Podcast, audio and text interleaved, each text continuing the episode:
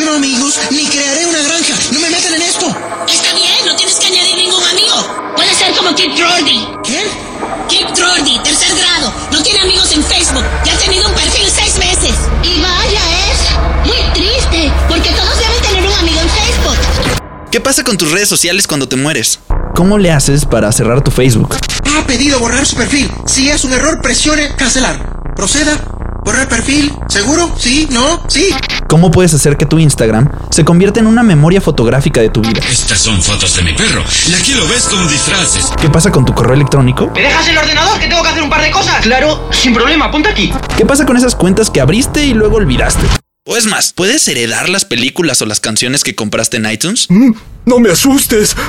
Sí, sabemos que probablemente no querías pensar en tu mortalidad ahorita. Y perdón por el recordatorio, pero ¿a ¿A poco no está interesante? En este episodio de Snack traemos consejos prácticos para que cierres tus cuentas de redes sociales y te mueres. para que dejes a una persona encargada de crear una memoria de tu vida en internet? O simplemente para que cierres tu mail aun cuando ya no puedes estar en tu computadora. Hacemos un repaso de este problemón que rara vez habíamos pensado. Y además discutimos una de las grandes broncas de nuestro recuerdo digital.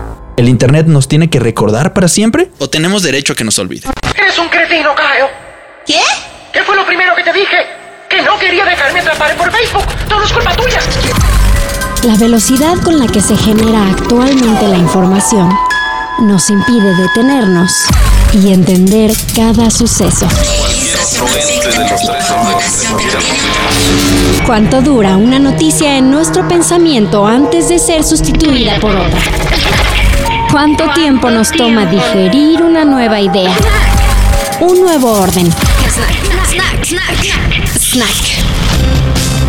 Este es un espacio para la conciencia y un mejor entendimiento.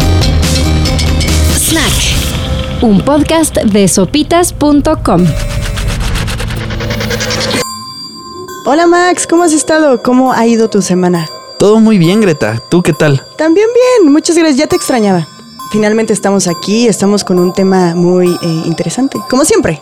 Está interesante, pero también está medio macabro, un poco oscuro. Y, y sí hay que pedir perdón por recordar la mortalidad así en martes en la mañana. o- Tener que pensar, no es suficiente con que de repente llegue ese carrito, no sé si tú lo has escuchado anunciando de el mes del testamento, que- que te obliga a pensar de, tengo que poner en orden mis cosas Ah, claro, y tú estabas desayunando, cuando Ajá. menos te lo esperas. Porque no tenemos nada que heredar, ¿no? En primer lugar. Algo así. Pero fíjate que sí tenemos cosas y una de esas cosas que tenemos para heredar es nuestra huella digital o nuestra historia en internet. Ah, Está muy raro. Híjole, eh, así cuentas de redes sociales, Todo lo que has subido, tus fotos, Tus fotos, tus tu voz. descargas, tus mensajes. tus historias en Instagram, todo. Y está súper raro porque todo empezó. No sé si ya viste la nueva actualización de Alexa. No. La nueva actualización de Alexa, esta bocinita de Amazon, Ajá. pues usa inteligencia artificial para imitar cualquier voz que tú le digas. O sea, pero de gente famosa, supongo. Así de, quiero que me despiertes con la voz de... Esa es una posibilidad, Ajá. pero la posibilidad que ellos mostraron o en su anuncio le ponen a un niñito que pide que Alexa le cuente un cuento con la voz de su abuelita muerta. Está brutal. Pero, o sea, Alexa necesita registros de la voz, Sí, tú le subes los audios y en un momento Alexa ya puede imitar la voz de tus familiares queridos, de tus familiares cercanos y en lugar de estar hablando con Alexa o con Ajá. cualquier personaje que se te ocurra, pues son tus familia o las personas que ya no están. Alexa, can Grandma finish reading me The Wizard of Oz? Okay. But how about my courage? asked the lion anxiously. You have plenty of courage, I am sure, answered Oz. All you need is confidence in yourself. As you saw in this experience, instead of Alexa's voice reading the book, it's the kid's grandma's voice. This required invention where we had to learn to produce a high quality voice with less than a minute of recording versus hours of recording in a studio. Como este episodio de Black Mirror, ¿no? Eh, no me acuerdo cómo se llama. ¿El del pelirrojo? Ajá. Doomhal Gleason, algo así. Ándale. Ajá, que lo recrean. Y primero es la voz. Y tiene todas las modulaciones de voz de cuando está enojado, triste, con base en todo lo que subió a redes sociales. You're just a performance of stuff that he performed without thinking, and it's not enough. Come on. I aim to please. Aim to jump, just do it. Okay. If you're absolutely sure. See, Ash would have been scared. He wouldn't have just leapt off, he would have been crying, he would have been. Oh. Oh. Oh God, no. Please, I don't want to do it. Please don't make me do it. No, that's not fair. No, I'm, I'm frightened. Darling, please, I, I don't make me. I don't want to die. God, I don't want to die. It's not fair. Please, I'm frightened. I don't want to die. Don't. Pues ¿Es eso, algo así? eso ya está a punto de hacerse realidad con esta actualización de Alexa. Que, que lo presentan como algo bonito y como apapachable y el niño está súper feliz escuchando a su abuelita. Ay, pero está raro. Digo, es como una decisión muy personal, pero no deja de tener como criterios de ética y moral como raros. Completamente. Pero esta ética y esta moral, pues te hace pensarlo cómo se aplicaría a ti o a mí. Y, y si era como, ¿qué pasa si en 50 años usan mi voz para despertar a alguien? Si te gustaría, ¿no? En primer lugar, pero ¿qué tanto control tienes sobre lo que has posteado? O sea, tú dices, ay, no, a mí no me gustaría, pero ya es tu decisión. Pero además es una decisión que tienes que tomar conscientemente. Y por eso el episodio de hoy es casi casi una guía práctica Ajá. de qué podemos hacer con nuestras redes sociales cuando nos muramos. Hijo. Está raro. Ajá. Pero entonces sí, que casi casi paso por paso. Y, y hay varios detalles interesantes que quería contarte antes. Ajá. Que uno de ellos es que hubo una- un estudio de la Universidad de Oxford que calculó que en 2039, o sea, en más o menos 15 años, Ay, yo haciendo cuentas. En Facebook va a haber Ah. más personas muertas que vivas.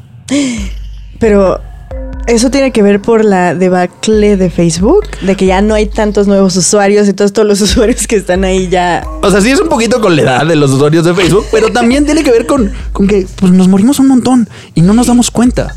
O sea, como que piensas que en casos uno, dos, sí, diez muy personas. particulares. Pero al final del día, hoy, ahorita mientras platicamos, hay 30 millones de cuentas de Facebook de personas que murieron. Y que siguen abiertas. Siguen abiertas, siguen existiendo, pero las personas, las fotos que vemos, pues ya no están. Híjole. 30 millones, son un montón. Y este estudio de Oxford decía que cada día aproximadamente son 8 mil personas más. Ah, aumenta, o sea, 8 mil personas tenían una cuenta de Facebook, mueren. Y se queda la cuenta abandonada. se queda en el limbo. Exacto. Qué fuerte. Está muy rudo. Y entonces hay una manera, o qué pasaría con tu Facebook si mueres, o con el mío. ¿Tú ya lo has pensado? Sí, ¿Ya te decidiste? sí. Bueno, y está ahorita- raro. Ajá. Ve, entonces te tienes que meter a configuración y general. Ajá. Entonces le das configuración general en tu perfil y ahí aparece algo que se llama contacto delegado. Contacto delegado. Ok. Y ahí tú en Facebook, tú eliges a una persona, tiene que ser tu amigo o tu amiga. En Facebook. En Facebook, ajá. Ajá. Tienen que- lo tienes que tener agregado. Y esa persona le va a llegar una notificación porque va a ser la persona encargada de manejar tu cuenta si tú mueres. Pero, em, ¿cómo Facebook se entera si dicha persona murió? O sea, Este contacto delegado tiene la tarea de avisarle a Facebook. ¿y si ese contacto no se entera? Entonces tienes que elegir bien. Ok, ya, ya, ya. Muchas personas eligen a sus papás, a sus hermanos, a su pareja. Algunos a sus hijos. Ya sabes, hay una manera de vas a poner a una persona encargada de manejar tu cuenta. Y esa persona encargada tiene dos opciones. Y ahí es donde viene lo raro. Una de ellas, la más usada, es borrar todo. Ok. Así que se elimine la cuenta. Que se elimine la cuenta y el perfil de Facebook no existe más. La otra es un poco más rara. Se llama cuenta de memoria o algo por el estilo. Y entonces al lado de tu nombre, al lado de donde dice Max Carranza, dice recordando a Max Carranza o en memoria de Max. Carranza. Qué raro decir mi nombre. En paz descanse.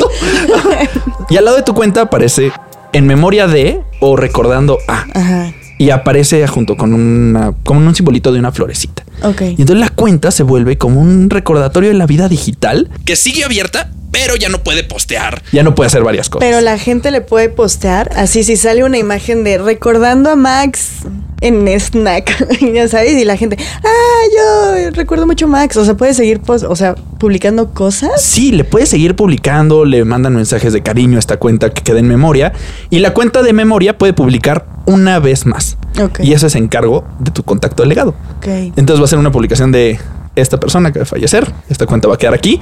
Y todo lo que publicaste en Facebook durante años se queda ahí guardado para siempre. Y esta persona em, tiene acceso a tus DMs. No. Eso está interesante. Tampoco es como que le van a dar así de que, bueno, mira, ahí te va todo lo que hizo este baboso. No, son un poquito más decentes con tu privacidad. Entonces solo dejan como la parte pública. Ok. Pero tu contacto de Facebook, si decides esta opción de memoria, se va a quedar ahí para siempre. Ujú.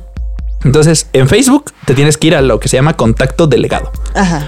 Instagram, que es de Meta, Es- ¿no? ajá. Tiene una opción similar. Las cuentas de Instagram les ponen como una florecita y también dicen en memoria de. Ok. Pero para Instagram, y ahí es donde se pone raro, porque una cuenta de Instagram, si alguien muere, tú la tienes que reportar. Tienes que decir, ay, esta persona falleció, yo la conozco y tienes que subir los datos que prueban que murió.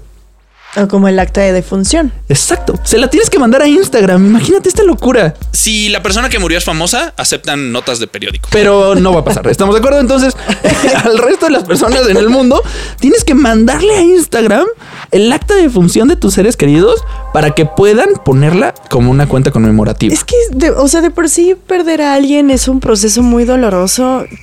Es como extenderlo con este tema de las redes sociales, ¿no? Exacto. Es un. O es sea, un- es otro- proceso más que tienes que hacer de avisar que tu familiar o tu, o sea, la persona cercana a ti perdió la vida. es una burocracia más. O sea, te tienes que aventar todo este proceso y además con Instagram jamás te lo esperarías. Ajá, claro. Pero la otra opción es que la cuenta sigue existiendo ahí. Y ahí viene uno de los riesgos interesantes, sobre todo con Facebook y con Instagram, que es donde más ha pasado. Las cuentas quedan abiertas, quedan inactivas. Y si no pones que la persona que las usaba falleció, son muy vulnerables a ataques. A hackeos. A hackeos. Y entonces imagínate que hackean la cuenta de alguien que tú querías mucho y ya murió. Ajá, y empieza a escribir Y empiezan a postear, empiezan a hacer cosas falsas, luego también hacen fraudes de dinero. No, no, se pone horrible. Entonces la verdad es que sí lo tienes que hacer con tu Facebook y con tu Instagram. Pero también en Twitter, por ejemplo, pasa algo similar. Tu cuenta de Twitter, esa sí no se queda. Ok. Esa sí se borra. Pero la tiene que borrar alguien que te conozca. Ok. Le tiene que escribir a Twitter. o sea, le vas a mandar un mensaje a Elon Musk, casi casi, diciéndole, ay, mira, fíjate que esta persona falleció. Este es su mail, este es su arroba. Y también a Twitter le tienes que mandar un acta de función. Claro. Digo, entiendo un poco em, la necesidad de super comprobar que si la. Porque si no podrían hacer bromas de.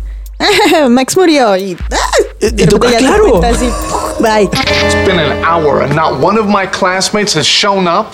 I tell you, when I actually die, some people are gonna get seriously haunted.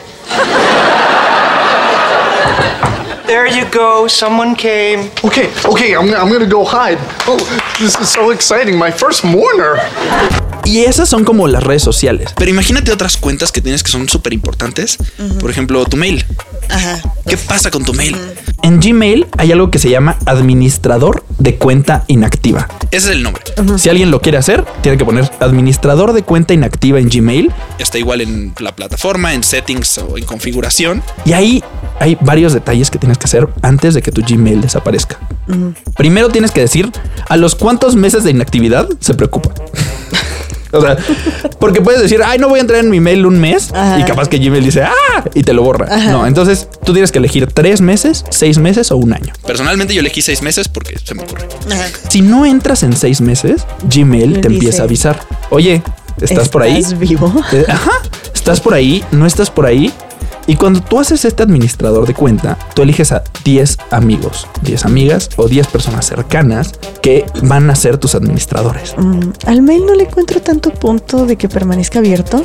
Que se borre. Ajá, o sea, digo, podría entender, no sé, Facebook, Instagram, que son tus fotos, tus publicaciones, los recuerdos, demás, pero el correo, como, ¿para qué? O sea, para que te sigan enviando newsletters, así a lo loco, ya sabes, así, la promoción, no sé, no, no le encontraría. Muchos usan Google sentido. Fotos o, su Drive para guardar cosas. o documentos importantes. Ajá. Entonces, por ahí es curioso, porque estas 10 personas que tú elegiste, Ya entendí. Ya, les ya, va a llegar ya. un mail de, oye, ¿esta persona sigue activa o no?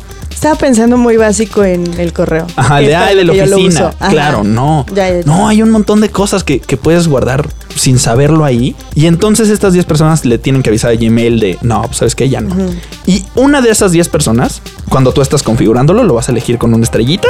Y esta es la persona más importante del caso. Y le van a dar acceso a tus fotos, a todos tus mails y al calendario. Por si tenías algo importante antes de que todo se borre. Y ahora va algo rarísimo de Gmail. Te da la opción de configurar un mensaje en texto o en video. Que le avise a todos que ya, que ya no estás. Está terrible. Pero aparte es como en primera persona. Sí, como- Hola, ya amor, si lees esto, ya estoy muerto. Ajá, esto, está impresionante. Y además se lo va a aparecer a la pobre persona que elegiste como tu contacto. O sea, es como de, ay, chale, tengo que meterme al mail de la persona que quería, bla, bla, bla. Se meten y lo primero que les aparece es tu cara así de, hola, si estás leyendo esto, es porque tienes que borrar mi mail. Oye, Max, ¿qué pasaría si eh, yo te elijo? Ajá. Y sí, somos muy amigos y tenemos mucho contacto, pero no te das el tiempo para hacerlo. O sea, sí me quisiste mucho, pero... Ay, se me olvidó meterme. Queda ahí nadando este mail. Y ¿Y con- se descuida todo? Ajá, todo queda ahí a la deriva con riesgo de ser hackeado. Y entonces que desde tu mail empiezan a llegar, sepa Dios cuántas Que sí cosas. es mucha responsabilidad si alguien decide dejártelo a ti. Un montón. Y le tienes que avisar, ni modo que te llegue de sorpresa. Así de que, ay, ¿qué crees? a tu exnovio. con un mensaje de odio para que le así. Exacto. Entonces está impresionante. Este mensaje está muy, muy raro. Puedes decir que no, o sea, no es obligatorio. Ajá, pero, ay, pero imagínate, Max, que yo llegue y te diga, Max, please, tú hazte cargo. Es una Y me responsabilidad dices que no. No, pues no le dices que no. Ay, está, pero es- si no quieres, es mucha responsabilidad. Te jalan las patas Sí, ¿no? no. Ay, Ajá. sí, Yo pensaba que me van a elegir mucho. yo, ¿qué voy a hacer con tantas? Con tantas solicitudes. Entonces, la persona que elijas, normalmente pues eliges a una sola persona. En, en mi caso yo le avisé, le oye, te voy a elegir, te van a llegar un montón de, de notificaciones raras, no te Ajá. espantes. Y el mismo día lo agarré para mi Facebook, para mi Gmail, para mi Twitter, para mi Instagram. Y le llegaron todas las notificaciones ese día de Max Carranza te acaba de elegir como pues, la persona encargada de si las cosas salen mal. Oye, ¿no habrá empresas que se puedan hacer cargo de eso? Es una idea millonaria, Max. Puede ser de tú me pasas tu acta de función y yo barro todo. Ajá, o sea, una como agencia. Que se pueda hacer cargo de las cuentas de las personas que fallecieron. Podría ser. Digo, es como muy, no, no tan personal, pero redes sociales no son muy personales, entonces. Tendrías que darle tu contraseña. Y ahí viene, hablando de contraseñas, otra de las aplicaciones curiosas. Ajá, ¿cuál? Apple, tu Apple Ah, ID, Ah, mi Apple ID. si tienes iPhone, eh, tiene algo interesantísimo si te mueres. Ajá. Ese se llama contacto delegado. Ajá. Muy parecido. En ese también eliges a una sola persona, pero a esa persona le dan una contraseña especial que no puede perder. Entonces no agarres a alguien olvidadizo. ID, ¿no? Ajá, básicamente, pero es una contraseña especial que solo puede usar en caso de que te mueras. Y si la usa. Apple asume que te moriste. O sea, mucha responsabilidad. Muchísima. O sea, ajá, no te puede jugar una mala pasada, no puede ser así, ay, un chistecito, porque entonces truena todo de tu Apple ID. Ahí sí todo va. En Apple todo va. Le dan una hora o un rato de chance para que descargue fotos, descargue videos o descargue documentos importantes. Pero lo más raro de Apple es que en esta investigación me eché un clavado en los términos y condiciones. Ajá. En el apartado D del capítulo 4, Ah, ¿verdad? Aparece algo que se llama No Right of Survivorship. O en español sería ausencia del derecho de supervivencia. eso quiere decir que todo lo que hayas comprado en Apple en toda tu vida, Así películas, canciones, discos. todo desaparece cuando te mueres. No puedes heredar nada. ¿Qué andallas, no? Y, pues, ajá, o sea, por. Por no leer los mentados términos y condiciones. Cualquier película que hayamos comprado, en el momento que se usa tu contraseña de Apple, Apple dice, ah, esta persona murió. ¡Fum! Y te borran todo. Eh, digo, tampoco es como de, ay, me heredó su versión de Goofy, deportista. No, ya sabes, no. Sí, exacto. Ay, tan buena que era 300 y me la heredó. No, pero entonces el chiste es que toda tu música desaparece. O sea, ni siquiera te puedes hacer una playlist con las rolas que te gustaban. Todo en el momento en que Apple sabe que moriste, te sacan. Qué chafa. Pues es que digo, es un tema igual aparte que es muy interesante, pero es esta parte de, ah, si compras algo que realmente no es tangible, ¿qué tan tuyo es? ¿No? O sea, eso por eso digo, es un tema aparte, pero... Ajá. La respuesta es que no es tuyo, al menos según Apple. Pero está, está chafa, ¿no? Porque sí debería de ser un, ah, ok, tienes tu biblioteca todas estas películas. Si la persona que tú hiciste responsable decide adquirirlas, pues podrían ser de esa persona. O a tu hijo, ya sabes, ay, mira, la colección de tu papá de Mad Max. Ah, sí, le encantaba Mad Max. Gracias. Todas esas desaparecen de tu cuenta de Apple en el momento en el que sabe que mueres. Hay una manera de evitarlo, que es no hacerlo de la manera oficial.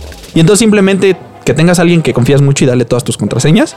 Y nunca avisar que... Y nunca avisar que te moriste. 130 años después. de Apple así ya demandándote así de, oye. Este señor. sí, wow. Como una tortuga. Y entonces ahí viene algo muy interesante. Ahorita que, dije- que decía lo de los 130 años, ¿Tú qué quieres que pase en Internet? ¿Que todo lo que hiciste se borre o que se quede para siempre? Híjole, nunca lo había pensado, pero eh, yo sí, bueno, así de bote pronto, sí que se borre. Se me hace muy tétrico seguir viendo a alguien que ya no está. O sea, no estamos hablando de una celebridad o... Ya sabes que estamos acostumbrados como a, a verlos. Así de, ah, ahí está Max, pero ya no está.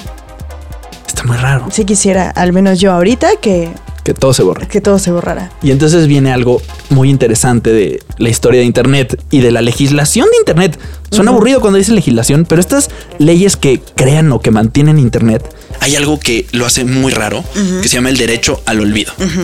e- este derecho al olvido surge en 2014 en medio de un debate de la Unión Europea y es algo que hemos platicado muchas veces porque lleva casi 10 años, Claro. que es un- una regla en Internet que permite que borres todo lo que tenga tu nombre de los buscadores de Google, por ejemplo. Ok. surgió como una demanda de un abogado. Que este abogado estaba pues molesto porque tenía deudas y cada que buscabas un nombre en Google, así de ah, licenciado Panchito Pérez, aparecía licenciado Panchito Pérez debe mil millones de euros. Y él dijo, oye, no, esto no se vale porque es mi información privada. Entonces demandó a Google para que la borrara y ganó. Y desde 2014 en Europa, tú puedes demandar a Google O hacerle una petición, ¿no? No es una demanda. Hacer una petición para que borre cualquier dato de las búsquedas que tenga tu nombre. Y lo puedes hacer si estás vivo o si mueres. O sea, alguien lo puede hacer a tu nombre. Sonó raro. Desde el cielo. Sí. Oh, Google. Entonces está cañón, porque tú puedes decirle a Google que borre tu nombre de la existencia de Internet. Digo que eso es imposible, ¿no? Está muy difícil. Pero Google ha recibido más de 2 millones y medio de solicitudes. de gente que dice yo quiero que borres todas las veces que aparece mi nombre. Pero tiene un detalle. Cuando sí o cuando no te pueden borrar de internet. Cuando son partes muy eh, personales de la intimidad de las personas, pues, sí, ¿no? O sea, como por ejemplo, si tienes deudas, porque la gente se habría de enterar, a menos que estén relacionadas con tu profesión. Entonces, si es un abogado y tiene deudas, quizás sea como, mm, ¿qué tanto puedes confiar en el abogado? Entonces es decidir qué sí es público de lo que publicamos en Internet. Ajá. Y que no, que es privado. ¿Y quién decide ¿Y eso? quién decide eso? No hay manera de hacerlo. Y uno de los ejemplos más comunes, o al menos si lo aterrizáramos en México, imagínate que Luis Echeverría, que acaba de morir, el expresidente, 100 años. Ah, sí, sí, sí. ajá, dice, o su familia dice, no, ¿sabes qué? Derecho al olvido. Borren todo lo que Ah, existe. no, maldito. ¿Verdad? Está impresionante. Tenemos los libros de la CEP. Entonces imagínate que un expresidente, que un político acusado de corrupción, que lo que sea dice, no, ¿saben qué? Tienen que borrar mi nombre. Tengo el derecho a que me olvide de internet. Entonces ya no está tan Oh, normal. ajá, sí, sí, y ahí sí. viene algo que hizo México que está rarísimo. En la Ciudad de México está el Código Civil, un armatoste horrendo que te descalabra si se te cae el libro. En el artículo 1392 bis. Ah, ¿verdad? Se le Lo leíste investiga en estos podcasts. En el artículo 1392 bis de la Ciudad de México, crearon una cosa que se llama legado digital. Ok. Y eso dice que toda tu información en Internet, todo, públicos y privados, imágenes, audio, video, redes sociales, cualquier cosa que aparezca en Internet, se tiene que borrar cuando te mueras. O sea, ahí ya no hay opción. No hay opción. En México, en este código civil, dijeron, vamos a hacerlo y todo se tiene que borrar. Y entonces todo el mundo entró en pánico. Porque ¿cómo vas a borrar a Luis Echeverría? ¿Cómo vas a borrar a un expresidente? Digo, eso es... Un actor. Ajá, esos son casos rarísimos. ¿Cómo vas a borrar la página de Wikipedia de Cantinflas? Sí, sí, sí. Está impresionante. Entonces no se podía hacer eso. Digo, estos son los casos más famosos, pero Sí. también significaría que me borrarían a mí completamente. Mi nombre dejaría de existir de Internet si seguimos este código civil. Y este código civil fue declarado inconstitucional. Pues es que lo pienso así de, ah, un investigador, un científico que así una hazaña muy cañona es, lo borro. Ajá. Entonces, este derecho al olvido decía, no, todo tiene que desaparecer de Internet. Y justo no aplica por una demanda de unos activistas que dijeron, oye, la libertad de expresión, el periodismo, no manches, no puedes borrar este Sí, tipo de claro, cosas, ¿no? claro, Ajá. claro. Y ahí viene otro debate. Ajá. Si no vamos a borrar todo, ¿podemos conservar todo? Usando esta idea de que todo en Internet es libre y todo lo que has publicado, acaba de pasar en Estados Unidos algo que se llama Jessica Simulation o simulación de Jessica. Y es una historia muy, muy rara, porque un programador eh, perdió a su novia. Su novia murió hace tres años. Y usó todos los mensajes que ella publicó en Facebook, en Instagram, en Twitter, en WhatsApp. Todos se los metió en inteligencia artificial. Ajá. Y ahora esta inteligencia artificial está entrenada con los mensajes de Jessica. O sea, es Jessica. No, o sí. Pero entonces usando todo lo que quedó de ella, la convirtieron en una inteligencia artificial. Está muy raro. Sí, ya sé. Porque aparte, ella no tuvo nada que ver, ¿no? En esa decisión. ella no sea, lo decidió. No dijo, ah, sí, si un día me muero, me haces una IA. Y está raro. Y aparte su familia. Sí, no, qué raro. Y algo similar, ¿sabes a quién les, les pasa? A los artistas que convierten en holograma. Claro. Tupac nunca dijo, ay, sí, yo quiero que me hagan holograma. O Amy Winehouse, ¿no? Son los planes. Entonces, ¿qué pasa con esos? Porque, ok, no los vas a borrar de internet, los vas a dejar. Pero entonces todo lo que queda es libre para que alguien los apañe. Ajá. Y algo similar pasó con la voz de Alexa que contábamos al principio. Alguien usó una nota que dejaste en WhatsApp y como estaba en internet, pues ya es libre de que alguien más la apañe y te agarren para su voz en 50 años. Sí, claro. Entonces está rarísimo este debate o estas dos posturas de o todo se borra o todo lo que queda es libre para que alguien se lo apañe. Borren todo. Eso no es un simulacro.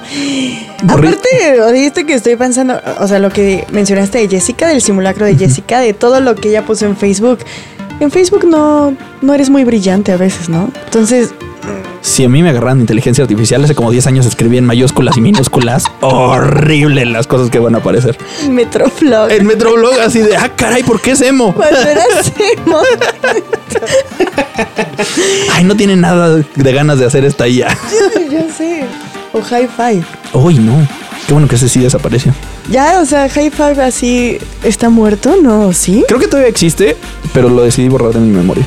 Híjole, yo tuve un High Five y no recuerdo si alguna vez lo borré. Simplemente crecí y maduré. Sí, pero al mío entrabas y sonaba My Chemical Romance, así horrible, horrible. Y tenías tu tapiz. Claro, sí, no. Yo también escribí mayúsculas y minúsculas, qué feo. ¿Ves qué bueno que se borren las cosas de internet? Listo, definido, que se borre todo lo que hicimos.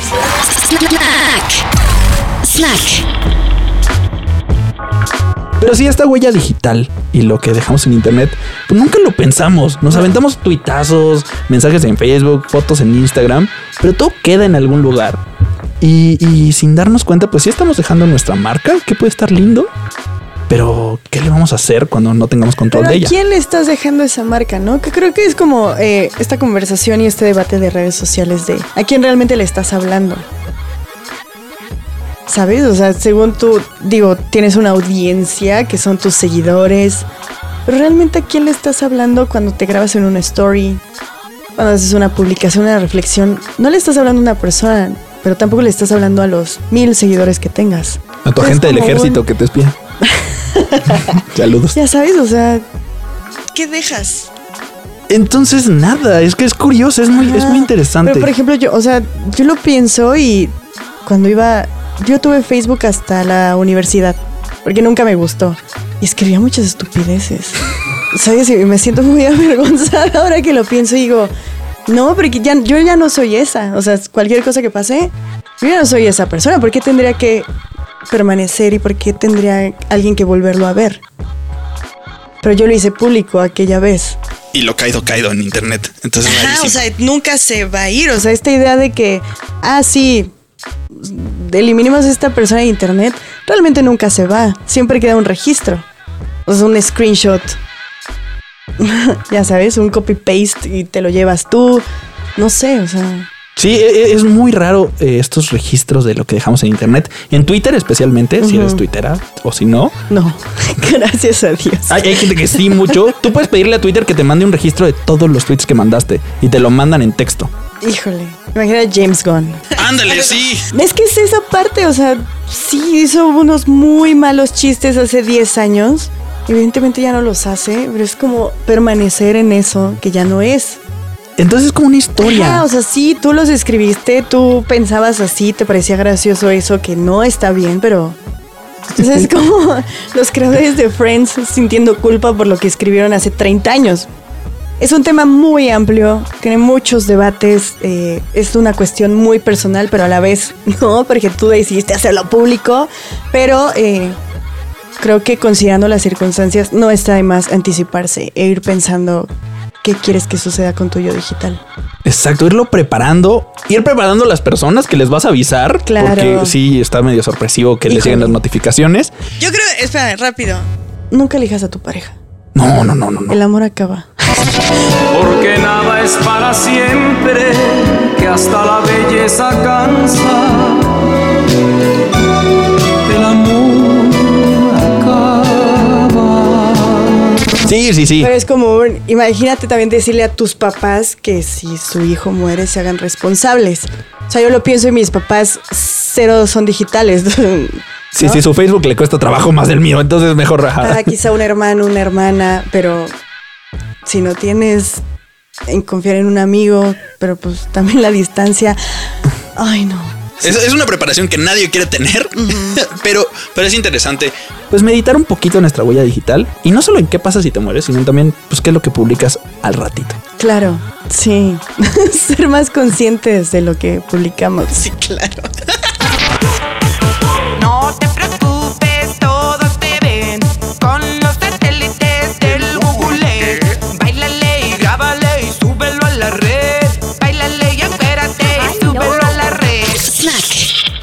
Busquen Snack cada viernes en su plataforma de confianza y pues los invitamos a leernos en sopitas.com. Soy Max Carranza. El guion de investigación estuvo a cargo de Max Carranza. Con el diseño de audio de Carlos El Santo Domínguez. El video fue de Raúl Fernández y Andrea Montoya. Y la coordinación fue de José Antonio Martínez. Yo soy Greta Padilla. Los esperamos la próxima semana. Snack es una producción de sopitas.com. Snack. Disponible en sopitas.com.